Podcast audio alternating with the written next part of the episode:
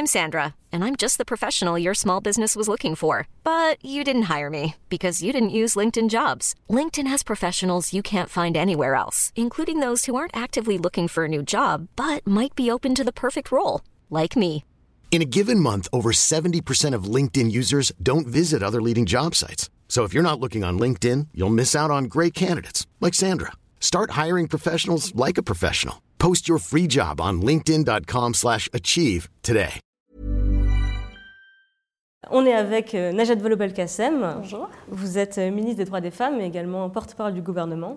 Donc aujourd'hui, les lectrices de Mademoiselle sont venues euh, poser leurs questions à la ministre des Droits des Femmes sur quatre thèmes qu'on voulait aborder avec vous, qui sont la santé et la contraception, l'égalité professionnelle, la culture du viol et le harcèlement de rue, qui touchent particulièrement les jeunes femmes en France, différentes questions de société qui touchent au sexisme dans les médias et, et en politique, un sujet sur lequel euh, vous aurez, je, je m'en doute, beaucoup de choses à nous dire.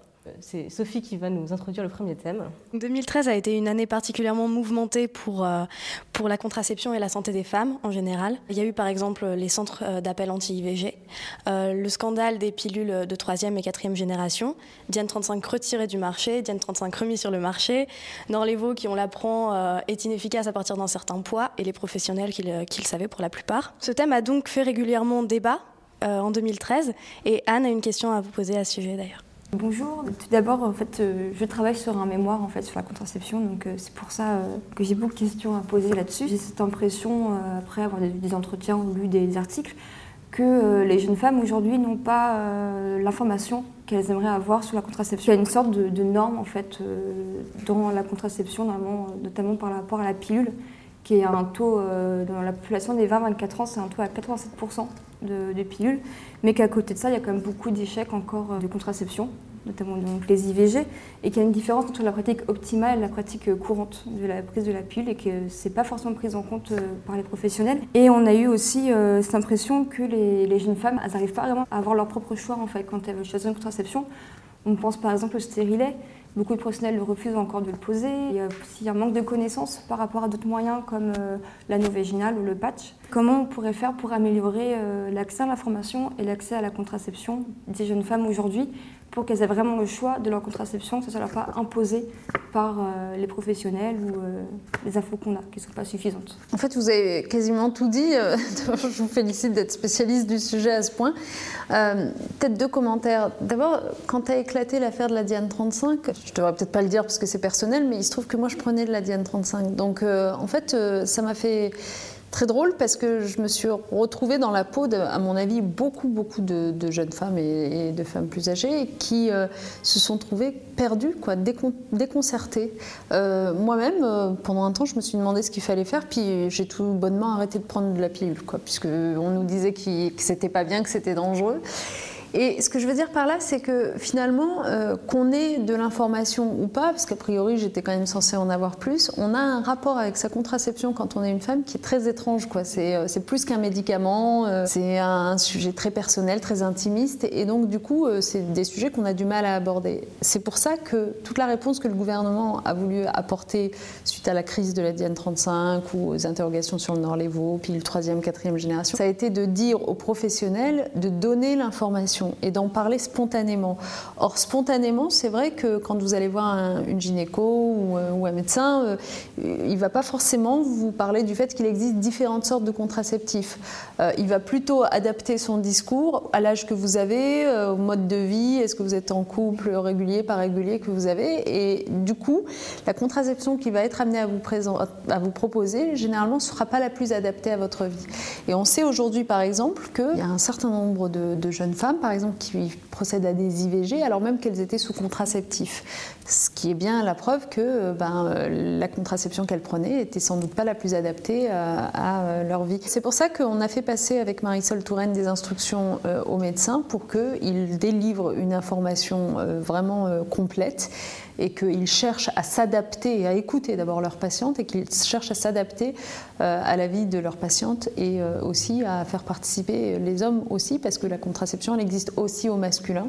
C'est pour ça que dans les campagnes maintenant de communication qui sont conduites sur les différents types de contraceptifs, on met aussi en valeur la contraception masculine. Mais comment on peut faire pour plus intéresser les garçons à cette question? L'éducation sexuelle, c'est toujours très séparé, par exemple C'est vrai.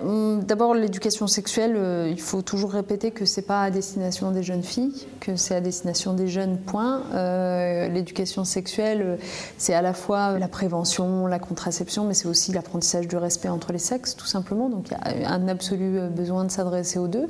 Et puis euh, il y a encore besoin de l'améliorer parce qu'on sait bien que, vous savez, elle est prévue par euh, une circulaire hein, depuis le début des années 2000. On sait qu'aujourd'hui, d'un établissement, d'un lycée, d'un collège à l'autre, on ne la pratique pas forcément aussi bien, que parfois c'est tout simplement délégué au cours de sciences naturelles et qu'on n'y parle pas nécessairement de ces questions de respect, d'affect, de vie affective, et qu'il faudrait le faire davantage. Donc c'est des choses qu'on est en train d'essayer d'améliorer. Mais je pense que aussi il y a beaucoup, beaucoup d'informations euh, qui passent par euh, les médias et par Internet, et qu'il ne faut pas non plus qu'on croit que, voilà, que tout ce qu'apprennent les enfants ou les jeunes, euh, c'est dans le cadre scolaire ou dans le cadre de leur famille. Il y a énormément de choses qui passent par les images diffusées à la télé ou sur les sites internet. Et c'est pour ça qu'aujourd'hui, on essaye de trouver des moyens à travers le CSA, le Conseil supérieur de l'audiovisuel, pour euh, responsabiliser les chaînes par rapport aux messages qu'elles font passer lorsqu'elles sont attentatoires à la dignité des femmes, lorsqu'elles valorisent le non-consentement, par exemple et pour, y compris, euh, attaquer des sites internet lorsqu'ils sont problématiques de ce point de vue. Mais j'imagine qu'on va revenir sur ces sujets. J'aurais plus une question sur euh, la formation des gynécologues, parce qu'il y a encore beaucoup de gynécologues qui sont un peu euh, de la vieille école, entre guillemets. Et vous disiez que vous avez fait passer une information comme quoi il fallait qu'ils donnent l'info. Mais est-ce qu'il y a des choses plus concrètes de prévues par rapport à ça? Parce que pour mon mémoire, je fais des entretiens en fait avec des jeunes filles. Il y en a beaucoup qui m'ont raconté que c'était un peu le parcours du combattant pour trouver la contraception qu'elle voulait et qu'il fallait un peu euh, essayer plusieurs gynécologues, etc.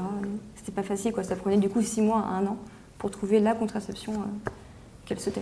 Bah, c'est vrai que euh, d'un gynécologue à l'autre, vous allez avoir en effet une appétence plus poussée pour tel ou tel type de contraceptif. Et encore une fois, les instructions qu'on a passées visent précisément à fournir toute l'information. Je pense qu'il y a des choses qui vont évoluer aussi avec le fait que maintenant la contraception soit remboursée euh, à 100% par la sécurité sociale euh, pour les mineurs. Donc il y a quand même un certain nombre de, choses qui vont se débloquer, ils vont avoir plus de demandes. Donc euh, entre les instructions passées plus cette demande qui augmente, va y avoir euh, une pression mise aux gynécologues euh, et aux médecins de manière générale. Vous avez vu que les sages-femmes, par exemple, dans le cadre des propositions qui leur ont été faites récemment, vont voir leur formation euh, revalorisée. Donc, dans ce cadre-là aussi, il y aura un travail plus important sur cette question de l'écoute de ce que disent les patients et, l'adaptation à leur réalité. Vous avez parlé des, sages-femmes et du coup, moi, ça m'intéressait vraiment, en fait, c'est que c'est une info qui est assez récente, qu'elles peuvent faire le suivi gynécologique des femmes. Et on sait, par exemple, qu'il y a vraiment une pénurie de, gynécologues dans beaucoup de villes qu'on a. Dans une nouvelle ville, on peut ne pas avoir de rendez-vous parce qu'il n'y a plus de place. Et est-ce qu'il ne faudrait pas faire quelque chose par rapport à ça? L'arrivée des, sages-femmes dans ce domaine, il faudrait un peu le valoriser aussi. Du coup, si on le sait, on va aller plus facilement vers les sages-femmes et euh, on prendra moins de temps en fait pour aller voir les gynécos, mais je pense que c'est pas encore passé l'info. Oui, vous avez absolument raison, mais en même temps c'est tout nouveau. Hein. Euh, ça a été décidé il y a dix jours de mémoire. Vous avez raison de dire qu'il faudra qu'on communique euh, sur le sujet, d'autant que euh, c'est pas faire injure aux gynécologues que de dire ça, mais c'est vrai que les sages-femmes sont, euh, sont euh, des professionnels très appréciés. donc je pense que c'est une bonne nouvelle en fait pour les femmes de savoir que les sages-femmes pourront assurer leur suivi gynécologique. Donc on fera une campagne de communication sur ce sujet. Et du coup, encore sur les, professionnels, il y avait aussi des questions par rapport, ben, par exemple, les touchés vaginaux. C'était révélé en fait que ben, on apprenait aux étudiants euh, médecins de faire des touchés vaginaux sur des femmes endormies. Donc ça avait été assez une nouvelle un peu choquante. Qu'est-ce qu'on peut faire contre ça? Et euh, la deuxième, la position de, scutation, c'est sur le dos. Et ça peut être vécu un peu comme une humiliation, mais est-ce qu'il euh, y a une autre position qui est possible? Qu'est-ce qu'il y a sur le côté en fait? Et qui paraît un peu moins humiliante et euh, pareil comme on peut faire passer euh, l'info qu'on peut demander une autre position. Alors là pour le coup, pardonnez-moi, je suis pas forcément spécialiste, je ne savais pas qu'existaient maintenant des positions... Euh... C'est pratiqué au Royaume-Uni en fait.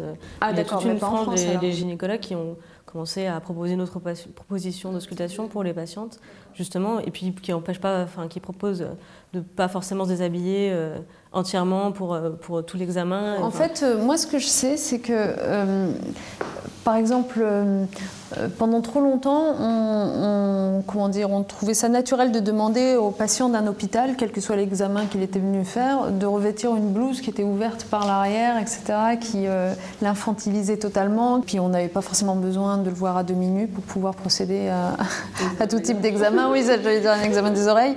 Bon, bref. Et euh, donc, ce que j'ai trouvé très intéressant, c'est qu'au bout d'un moment, il y a eu une espèce de mobilisation des patients eux-mêmes. Je ne sais pas si vous aviez vu ça, pour réclamer la suppression de cette blouse avec fente à l'arrière. Ce que je veux dire par là, c'est que je pense que sur ces sujets de contraception, de suivi gynécologique, on a l'impression de parler d'un sujet quasi tabou sur lequel, euh, quoi que pensent les femmes, quoi qu'elles euh, vivent parfois très difficilement, elles n'osent pas se plaindre. Et donc si votre site peut au moins servir à dire cela, euh, c'est un acte, un suivi gynécologique, c'est un acte médical comme un autre. Si vous estimez qu'il n'est pas fait dans les conditions optimales pour vous, faut le dire, il faut le dénoncer et je suis sûre que vous aurez bien d'autres témoignages pour, euh, pour euh, vous accompagner dans cette démarche et pour faire évoluer les pratiques. Après, j'imagine que toutes les femmes n'ont pas forcément les mêmes attentes euh, quant à la façon de procéder, etc. En tout cas, comptez sur nous pour reparler du sujet. Alors, on va enchaîner avec la partie égalité professionnelle. donc, dans, ce, dans le monde professionnel, effectivement, l'égalité, on n'y est, est toujours pas. les salaires des hommes restent 27% supérieurs aux salaires des femmes en moyenne. D'ailleurs, en 2014, il faut encore que ce soit une priorité du gouvernement et qu'il y ait des plans d'action dédiés à ça. Nous, ça nous, ça nous déprime un petit peu, on, va vous le dire franchement. Alors, pour vous parler de ce sujet, je vais passer la parole à à Sabrina, euh, qui, travaille dans un milieu euh, masculin. Elle va vous en parler. La question, on n'est pas obligé de la porter euh, par mon travail, mais c'est vrai que je travaille dans une, je sais pas si je peux dire la marque, dans une boîte de, conception automobile. très grande en France, très connue. voilà. Et c'est vrai. Alors c'est un peu le paradoxe des femmes dans le milieu professionnel. À la fois, donc on met des lois en place pour les aider, pour les pousser à réussir, et en même temps, euh, ces lois, elles ne font que confirmer les préjugés, comme quoi les femmes, elles ne peuvent pas y arriver toutes seules, elles ont besoin d'aide. Et euh, bah, comment est-ce qu'on peut faire du coup pour faire sauter euh, le plafond de verre, pour aider les femmes, mais sans les pénaliser? Sachant que, enfin, je vais déjà vous laisser répondre sur ça, mais il y a des implications sur la suite parce que du coup, les femmes, elles n'osent pas demander de l'aide, elles se retrouvent coincées parce que si jamais elles font appel à des dispositifs d'aide pour les faire avancer, pour les, leur permettre de s'épanouir dans le monde professionnel, ben on va les montrer du doigt en fait.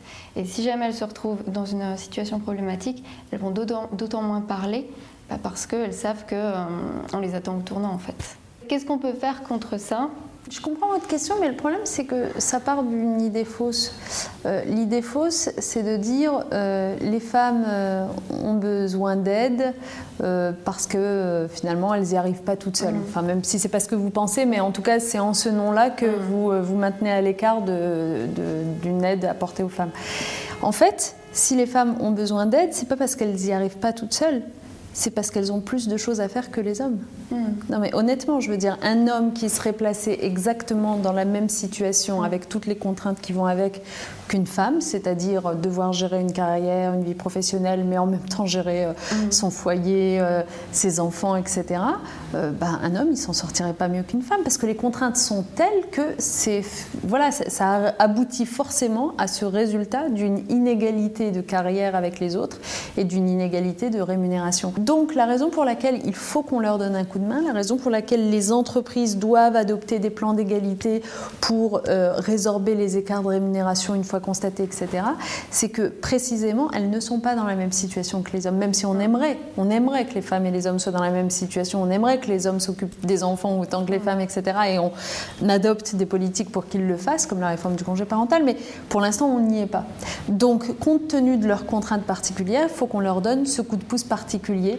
Il faut qu'on fasse sauter le plafond de verre pour elles, qu'on euh, les aide à, voilà, à, franchir cette marche pour aller vers les responsabilités qu'elles ne vont pas franchir naturellement parce qu'elles se disent mais non, mais ensuite euh, ça va plus être possible pour moi d'articuler ma vie personnelle et ma, vie professionnelle, etc. Il faut qu'on leur donne ce coup de pouce, sinon on n'aura pas de femmes dans les postes à responsabilité. Alors je pense que tout à fait, vous avez raison, et, c'est vrai que les femmes, elles sont pas sur le même hein, bah, pied d'égalité, pas seulement sur l'aspect vie professionnelle, vie personnelle, parce qu'il y a aussi dans le travail, on est obligé de toujours prouver beaucoup plus, même si on est technique, il faut prouver qu'on est plus technique. Si on a une idée, il faut plus en parler, enfin c'est très difficile.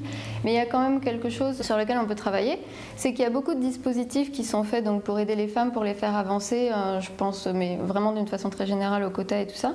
Mais j'ai vu par exemple que euh, dans la Nièvre, c'est une boîte qui travaille euh, justement pour aider les femmes à avancer dans le milieu professionnel, c'est que quand on s'adresse aux syndicats ou aux patrons, ils mettent la question de l'égalité euh, de côté en fait, parce qu'ils ont déjà la pénibilité du travail, ils ont déjà plein d'autres domaines. Et alors on essaie toujours d'agir sur les femmes, est-ce qu'on peut pas agir aussi sur, euh, je dis les hommes, mais c'est parce que c'est eux qui sont souvent au poste, au poste important, et c'est eux qui dirigent, les syndicalistes aussi, hein, il y a beaucoup d'hommes. Et est-ce qu'on peut pas essayer de communiquer beaucoup plus avec eux pour que eux ils comprennent que si une femme si on doit lui filer un coup de pouce, c'est parce que par ailleurs, ben, elle va galérer beaucoup plus pour euh, arriver à la même situation qu'un homme, euh, ne serait-ce qu'au niveau euh, des égalités salariales. Si, mais enfin, là pour le coup on est d'accord, mais pour leur faire prendre conscience de ça, il y a déjà tout un travail de mise en lumière de ce qu'est ce qu'est la vie et ce que sont les contraintes particulières des femmes qui ces dernières années n'était pas trop fait. Honnêtement, on vivait dans une espèce d'illusion euh, d'égalité en fait, un peu comme si euh, les hommes et les femmes étaient vraiment partaient vraiment de la même ligne de départ et en fait s'ils n'arrivent pas à la même ligne d'arrivée en même temps, c'est parce que fait les femmes naturellement, euh, voilà quoi, ils n'y arrivent pas. Alors que ce qu'il faut mettre en lumière aujourd'hui pour faire prendre conscience à tout le monde et à commencer par les hommes de la difficulté particulière d'être une femme au travail, c'est tout ce qui entoure quoi. C'est bien sûr les contraintes matérielles, personnelles, familiales que j'évoquais tout à l'heure, mais aussi les fameux stéréotypes, quoi. Le, fait que, euh, ben, euh, y compris dès le plus jeune âge, les femmes n'ont même pas été particulièrement éduquées à euh, se pousser du col, à jouer des coudes pour prendre des postes à responsabilité, etc. Et que donc ça aussi, ça compte au moment du parcours de carrière. Et c'est vrai que entraîner les hommes avec soi en leur faisant comprendre ça, c'est la meilleure garantie de pouvoir euh, avancer un petit peu. Parce que de toute façon, euh, sur ce sujet-là, on n'y arrivera pas si on s'adresse uniquement aux femmes. Parce que ce qui crée euh, ces contraintes que je viens d'évoquer pour les femmes, c'est bien aussi le fait que les hommes ne prennent pas leur part dans la vie familiale ou pas autant qu'il le faudrait. Euh, c'est bien le fait que euh, les enseignants ou les parents ne luttent pas suffisamment contre l'autocensure des filles quand elles sont jeunes. Donc c'est toute une société autour des femmes et c'est pas seulement par les femmes qu'on arrivera à faire changer. Voilà. Mais en fait, de quelle façon ça apparaît, bah, par exemple, dans le milieu professionnel? Parce que on a, euh, donc on a des lois qui ont été faites euh, pour euh, pénaliser les entreprises qui ne payent pas de la même façon les hommes, les femmes, etc. Mais malgré tout, il me semble que ça continue quand même pas mal et qu'il y a toujours un écart de salaire. on justifie ça ben, par les postes qu'elles ont. À quel point ça avance et est-ce que c'est...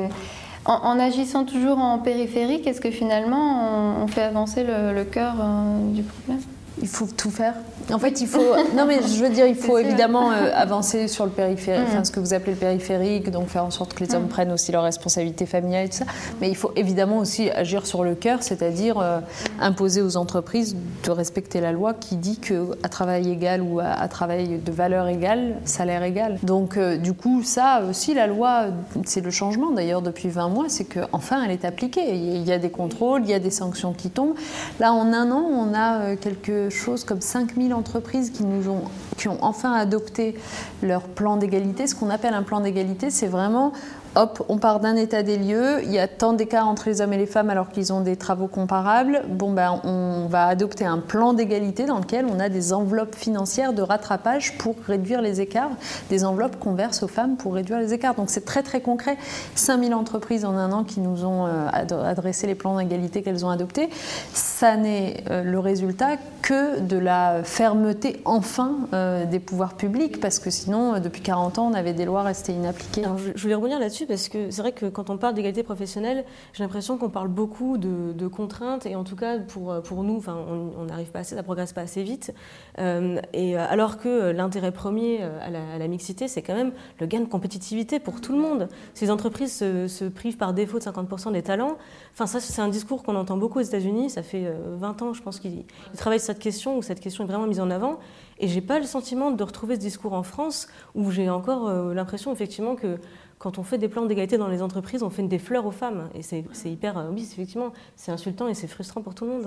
Je, partage absolument votre façon de penser. Et moi, à chaque fois que j'aborde cette question de l'égalité professionnelle, je commence par rappeler que si on avait juste le même taux d'emploi pour les femmes et pour les hommes, on gagnerait euh, un demi-point de croissance par an et on en a un petit peu besoin en ce moment. Évidemment, la mixité euh, dans les entreprises, c'est un gain considérable. donc, il faut avoir ce, ce discours économique positif parce que c'est ce qui parle quand même le mieux en cette période. Euh, aux entreprises en question. Et en même temps, je pense qu'il faut aussi avoir le discours de justice, quoi, tout simplement, et euh, le discours d'application de la loi. Il y a une loi qui vous dit qu'à travail égal, salaire égal, ben ça, c'est le B à bas que de la faire respecter. Or, jusqu'à présent, finalement, quand je regarde ces dernières décennies, on a un peu voulu tout faire tout azimut, mais sans jamais prendre le temps de faire appliquer ce qu'on a adopté. Donc, du coup, euh, les entreprises avaient beau jeu de se dire on a des choses plus urgentes à faire, la pénibilité, enfin ce que vous disiez tout à l'heure. Les partenaires sociaux eux-mêmes ne considéraient même plus le sujet comme prioritaire et ne le mettaient pas en, premier euh, de leurs négociations. Voilà, aujourd'hui, moi, je pense qu'il faut jouer sur tout. Il faut faire appliquer la loi, il faut valoriser la mixité, il faut euh, rechercher les moyens d'augmenter le taux d'emploi des femmes, notamment en multipliant les places de crèche, etc., parce que c'est quand même euh, ce qui s'avère le plus utile. Il faut aussi apprendre aux jeunes générations à se comporter devant le marché du travail de la même façon. Euh, on n'est pas obligé de retenir euh, toutes les caractéristiques euh, qui sont celles des hommes aujourd'hui, alors même que certaines de ces caractéristiques peuvent apparaître comme des défauts. On peut aussi prendre certaines caractéristiques féminines. Pas, mais... pas définir la réussite au masculin. Exactement, exactement. On n'est pas obligé de définir la réussite au masculin, mais je pense qu'il y a un profil de ce qu'est la réussite qu'on arrive aujourd'hui à, à visualiser et dont on doit se dire qu'il n'est plus possible de priver les filles parce que euh, dès le plus jeune âge, on leur apprend autre chose en fait que cette réussite professionnelle-là. Alors c'est très bien euh, de leur apprendre qu'il faut euh, investir leur vie personnelle, construire une famille, etc. Mais ça, ce truc bien là, on peut l'apprendre aussi aux garçons tant qu'à faire. Et la réussite économique professionnelle qui est bien aussi, il faut l'apprendre aussi aux filles. Donc c'est par l'ensemble de ces leviers que j'espère qu'on fera évoluer les choses. Mais moi, je suis plutôt confiante honnêtement parce que je pense qu'on est à un moment, c'est la crise aussi. I'm Sandra, and I'm just the professional your small business was looking for. But you didn't hire me because you didn't use LinkedIn jobs. LinkedIn has professionals you can't find anywhere else, including those who aren't actively looking for a new job but might be open to the perfect role, like me. In a given month, over 70% of LinkedIn users don't visit other leading job sites. So if you're not looking on LinkedIn, you'll miss out on great candidates like Sandra. Start hiring professionals like a professional. Post your free job on linkedin.com/achieve today. La crise économique qui veut ça, où tous les fondamentaux sont un peu remis en, question, et donc euh, finalement c'est le moment ou jamais de reposer la question de la place des femmes en économie. Lors de votre discours d'ouverture euh, des débats sur la loi pour l'égalité à l'Assemblée nationale, vous avez dénoncé la culture du viol décomplexé sur Internet et on vous remercie d'avoir reconnu officiellement le terme. La culture du viol, donc rappelons-le, décrit un environnement euh, dans lequel les agressions sexuelles sont justifiées, voire carrément banalisées. Des témoignages et des études en tout genre sur le sujet fleurissent sur Internet. Donc c'est bien d'avoir un nom sur le problème et de pouvoir pointer du doigt le problème, mais euh, le gros du travail reste encore à, faire pour le contrer. Et, justement, Sarah avait envie de parler de, ça avec vous. oui, quand même le rappeler, c'est des termes qu'on a appris à connaître notamment grâce à Internet. Et l'avantage qu'il y avait, c'est qu'on a eu accès du coup à des commentaires euh, publiés sous anonymat qui ont du coup révélé beaucoup de ce que euh, la majorité des gens pensaient de par exemple euh, du harcèlement de rue. Et ce qu'on voit beaucoup dans ces genres de cas, c'est des bons conseils plus ou moins bienveillants sur comment une femme devrait se comporter, s'habiller ou agir pour éviter ces risques. Enfin, J'aimerais qu'avec vous, on retourne cette, cette, cette perspective et qu'on s'interroge plutôt sur comment éduquer les jeunes garçons et ensuite les jeunes hommes à tout simplement faire preuve de respect, d'attention envers euh, leurs partenaires, à ne pas confondre drague peut-être un peu maladroite et harcèlement de rue. Comment est-ce qu'on peut mener une campagne d'éducation pour tous les âges qui ne prennent pas seulement euh, le point de vue des, femmes, mais qui prennent aussi le temps de parler aux hommes? D'abord, c'est évident qu'il faut parler aux hommes. Et moi, je, je suis, et aux jeunes garçons, moi, je suis assez frappée parce que euh, j'ai des amis autour de moi, euh, des amis IES euh, plus âgés que moi, qui ont à la fois une fille et un garçon. Et je vois bien que finalement, elles donnent en effet des conseils de ce style à leur fille. Ne sort pas trop court vêtue, trop tard le soir, etc.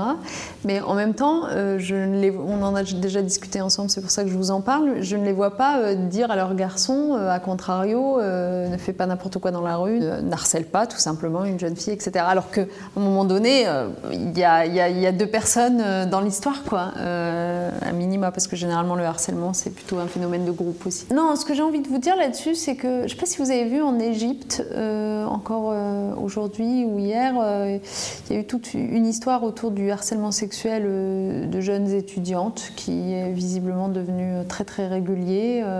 et le président de l'université où ça se passait pour l'une d'entre elles a protesté en disant qu'en même temps, elle, était vêtue d'une façon qui, qui, qui qui a appelé le harcèlement sexuel.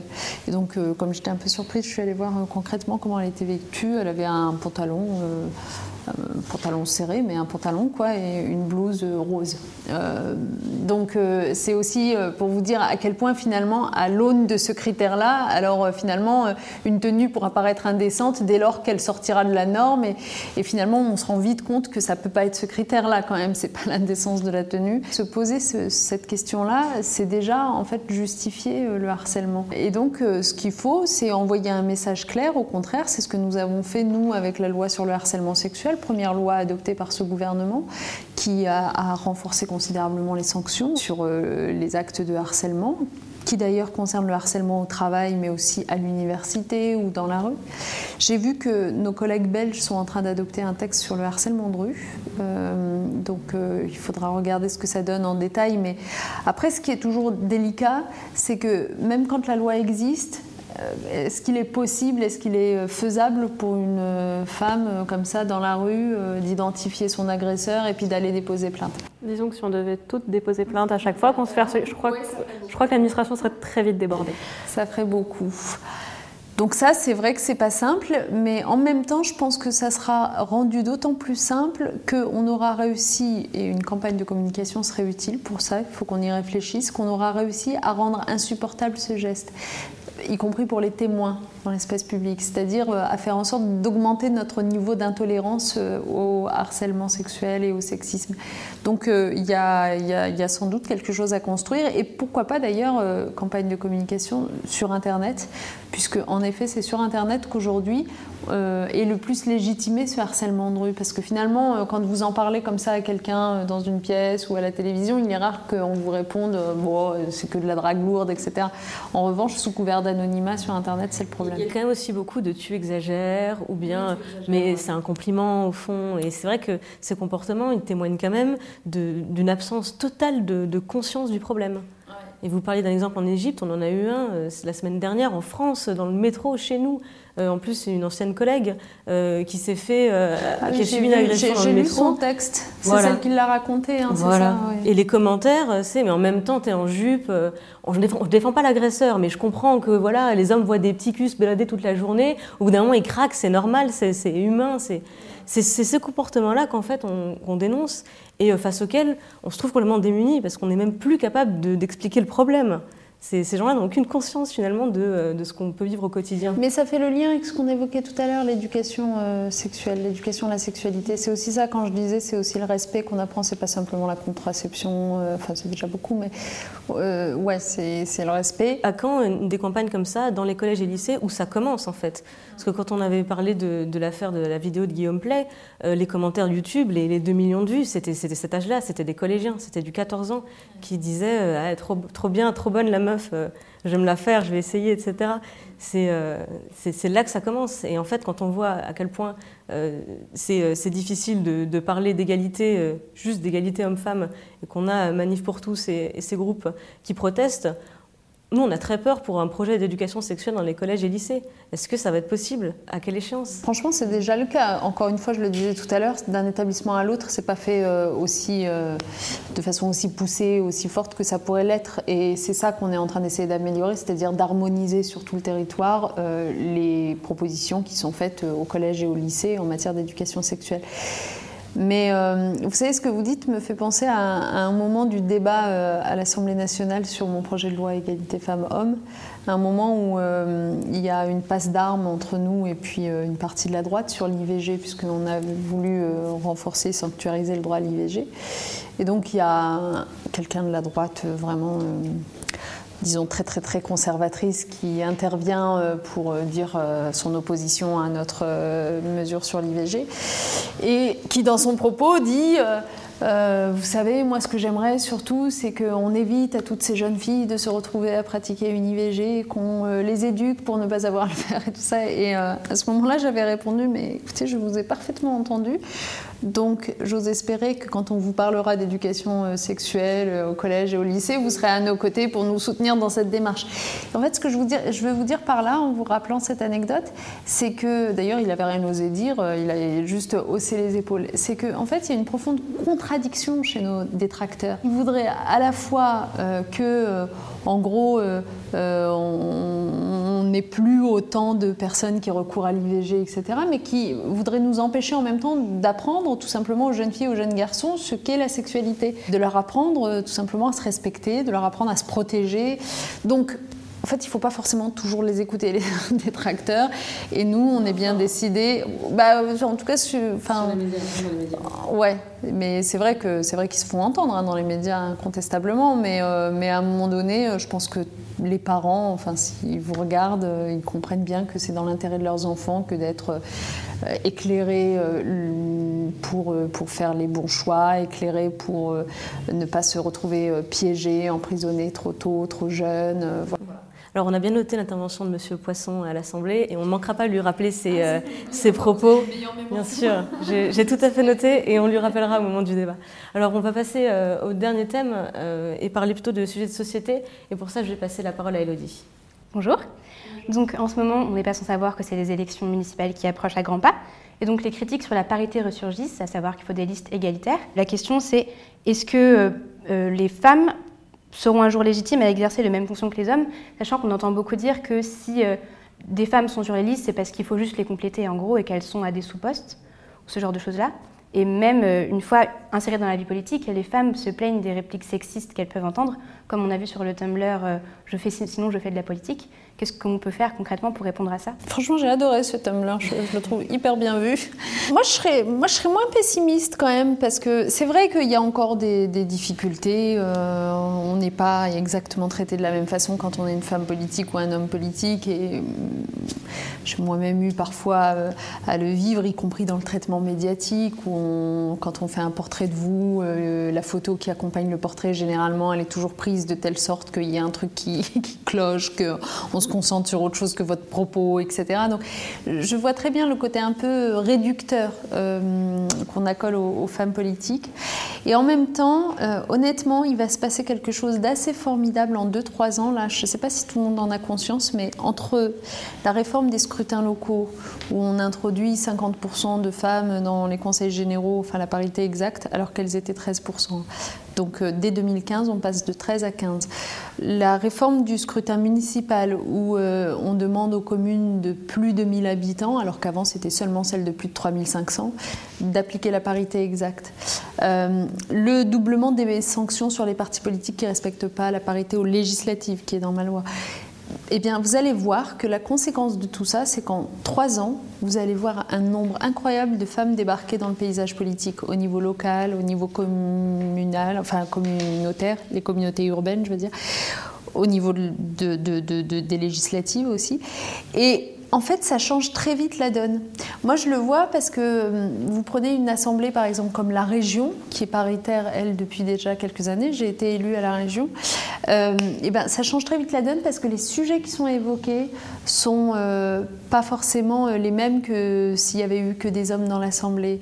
comme il y a la parité dans l'Assemblée, du coup, vous la retrouvez dans l'exécutif. du coup, vous construisez des, parcours. Il y a des jeunes femmes qui, ben, quelques années plus tard, finalement, sont, font totalement partie du paysage et sont des rivales comme les autres. Donc, je pense que, en fait, euh, dans peut-être 3-4 ans, les questions que vous venez de vous poser, on ne se les posera plus. Ça va aller très très vite. Non, mais je, le crois sincèrement. Je pense que ça va aller très très vite pour ce qui est de la parité en politique. Et, euh, et que par ailleurs, sans faire de, d'essentialisme. je ne pense pas que les femmes ont des qualités euh, spécifiques et que les hommes ont des qualités spécifiques, mais les femmes, étant des nouvelles entrantes en politique, apportent des choses nouvelles euh, et que ces choses nouvelles qu'elles apportent, en fait, et que les hommes vont s'approprier à leur tour, elles sont assez bonnes pour la vie politique. Dans ces choses nouvelles qu'elles apportent, par exemple, je perçois euh, quelque chose qui relève d'une plus grande écoute, d'une plus grande humilité. Euh, pas d'omniscience. Et ça, c'est bon pour la vie politique. Et c'est de nature même à, renouer le lien de confiance entre les gens et, la politique, parce qu'ils parce en ont marre, les gens, d'avoir affaire tout le temps à du personnel politique qui sait tout sur tout, qui a, tout vu, qui euh, donne l'impression d'hériter des, des, sièges, etc. Et c'est vrai que ce côté un peu nouveau, euh, sans neuf, eh ben, ça va faire beaucoup de bien. D'accord. Sinon, on change un petit peu de sujet. Dans les médias, donc, en ce moment, c'était les JO il n'y a pas très longtemps, et il y a eu des problèmes avec Nelson Montfort, avec Philippe Candeloro, que vous devez certainement connaître. Donc le CSA a dit avoir condamné fermement euh, ces propos-là. C'est quoi condamner fermement? Ben, Une mise en garde, je crois que c'est important quand même, hein, comme... Euh, on n'en est pas encore à la sanction, je suis d'accord. Mais, euh, mais, c'est bien parce que ce que ça signifie, c'est que le CSA, avant même que la loi la loi égalité femmes-hommes qui va lui confier de nouvelles responsabilités en la matière, avant même que la loi ne soit passée et lui confie concrètement ces nouvelles responsabilités, s'en saisit en fait euh, et les préfigure d'une certaine façon. Alors une mise en garde, ça peut paraître, euh, euh, enfin voilà, on n'est pas encore au niveau de la sanction, mais ça veut dire quand même qu'il est vigilant et que le jour où la loi sera passée et qu'elle lui donnera cette nouvelle compétence, ben, il s'en saisira pleinement. Je trouve que c'est plutôt une bonne nouvelle. Mais justement, est-ce qu'il est vraiment vigilant, sachant que euh, c'est justement grâce aux lettres des téléspectateurs et aux mobilisations sur Internet aussi que le CSA a décidé de s'intéresser à ce problème-là. Mais euh, ce sera comme ça après aussi.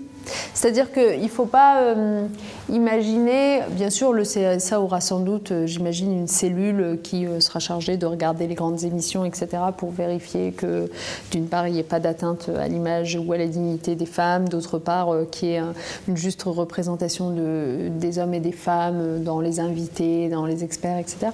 Mais il ne faut pas s'imaginer que le CSA seul et sa petite équipe puissent regarder tout et euh, être vigilants sur tout. Donc, alors c'est vraiment l'occasion pour moi de le redire.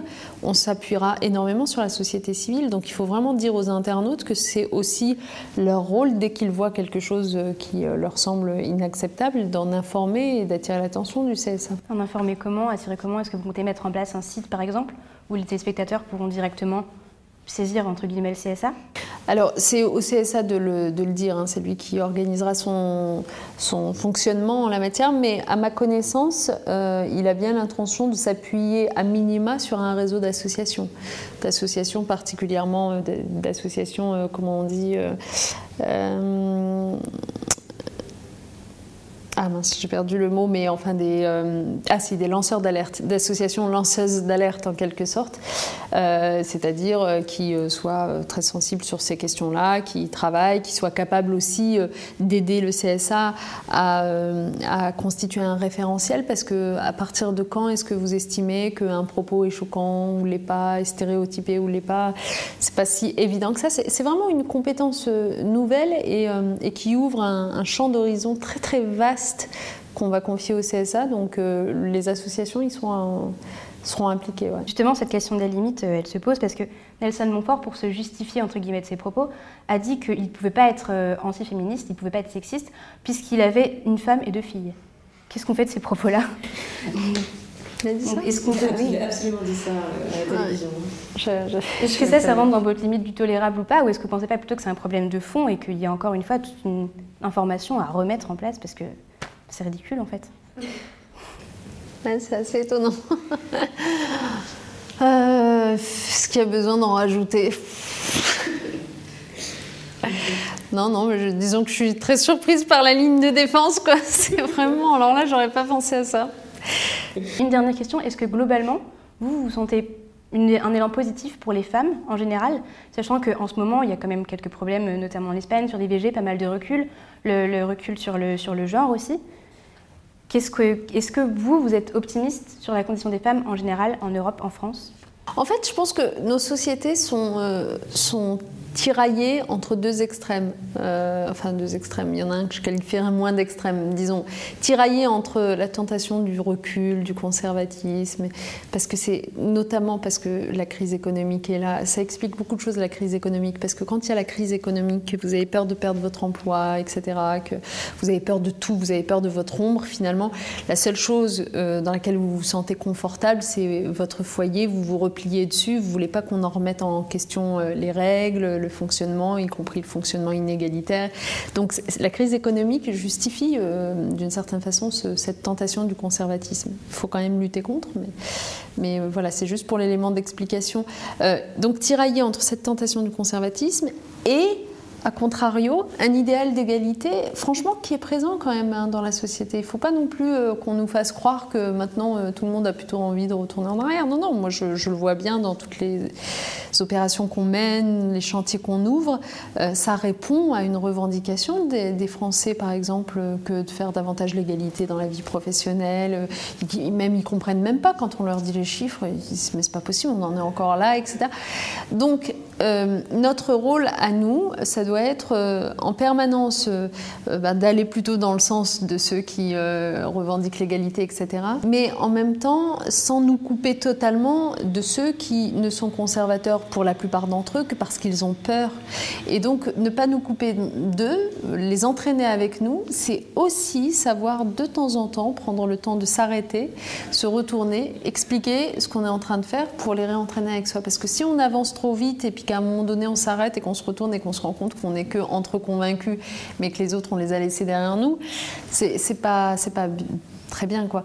Donc du coup, euh, nous euh, par rapport à l'Espagne, j'ai plutôt l'impression qu'on est dans une période positive de ce point de vue-là, même si parfois on a des revers et qu'il y a des épisodes qu'on aurait préféré euh, ne pas avoir à vivre, incontestablement, mais politiquement, il y a quand même un volontarisme. Euh, honnêtement, euh, voilà, ces deux dernières années, plutôt j'ai l'impression que le sujet a, a bien vécu qu'autre chose. Et justement, parce qu'il y a ce volontarisme politique en France, on doit aussi euh, être utile à nos voisins espagnols, c'est-à-dire ces moments où jamais aussi de- de- de- d'envoyer un signal. Et d'ailleurs, c'est pour ça que à la mi-avril, euh, j'organiserai un, événement euh, à Paris qui sera un événement européen où on réunira toutes les forces progressistes européennes pour envoyer des messages aussi à l'Union européenne, puisqu'on sera dans la période de campagne des européennes, pour faire en sorte qu'on parle pas simplement d'économie, c'est très bien, et de social, mais aussi qu'on parle de liberté fondamentale et de droits des femmes dans cette campagne européenne. Donc c'est aussi l'occasion d'envoyer un signal à l'Espagne. Voilà, donc euh, pour répondre à votre question, je, je sais que c'est compliqué, je sais qu'il y a hum, des tentatives de recul, mais je ne peux pas non plus dire qu'on est dans une période ultra dure. Euh, On est quand même dans une période où il y a des choses qui avancent, vraiment. Euh, ce qu'on évoquait tout à l'heure, ça a l'air de rien, mais si vraiment vous avez un CSA qui enfin s'intéresse à ce qui se passe sur euh, les euh, médias, alors qu'on sait que ça impacte tellement les inégalités hommes-femmes, ben, franchement, s'il y a quelques sanctions qui tombent, etc., et que du coup, des chaînes qui font attention à ça, si vous avez la parité en politique qui s'installe en 2-3 ans, voilà, il y a quand même des choses intéressantes qui se font. Très bien. Merci beaucoup. Merci, de nous avoir désolée, reçus. j'étais trop longue. On a des petits cadeaux pour vous. Merci. Des, des images, enfin, c'est nos stickers. Celui-ci Que vous avez fabriqué vous-même pour, euh, alors, euh, pas moi personnellement. Oula Ah oui, Celui-ci d'accord. était prévu pour nos lecteurs euh, de sexe masculin. mais Bon, après tout, on a des ovaires aussi. C'est, je suis ma- jolie mademoiselle et j'en ai une grosse paire. Voilà. Merci beaucoup. Celui-ci, c'est le classique. que tout le monde nous lit à la caméra normalement. Si vous, si vous voulez nous faire l'honneur de le lire à la caméra. Alors, je lis mademoiselle. Voyons voir. euh, je ne suis pas celle que vous croyez.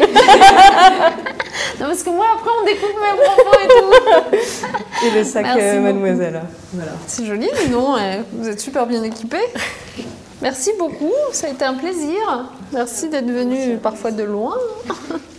J'étais euh, toute euh, très contente de, de vous rencontrer. On suit régulièrement l'action du ministère. Moi, je Et suis régulièrement, mademoiselle. d'alerte, euh, mademoiselle, hein, parce que régulièrement on est alerté par, euh, par vous de tout ce qui se passe. On aime bien être votre poil à gratter un peu amical. ah, il nous embête, mais il nous aime bien quand même. Ah, d'accord.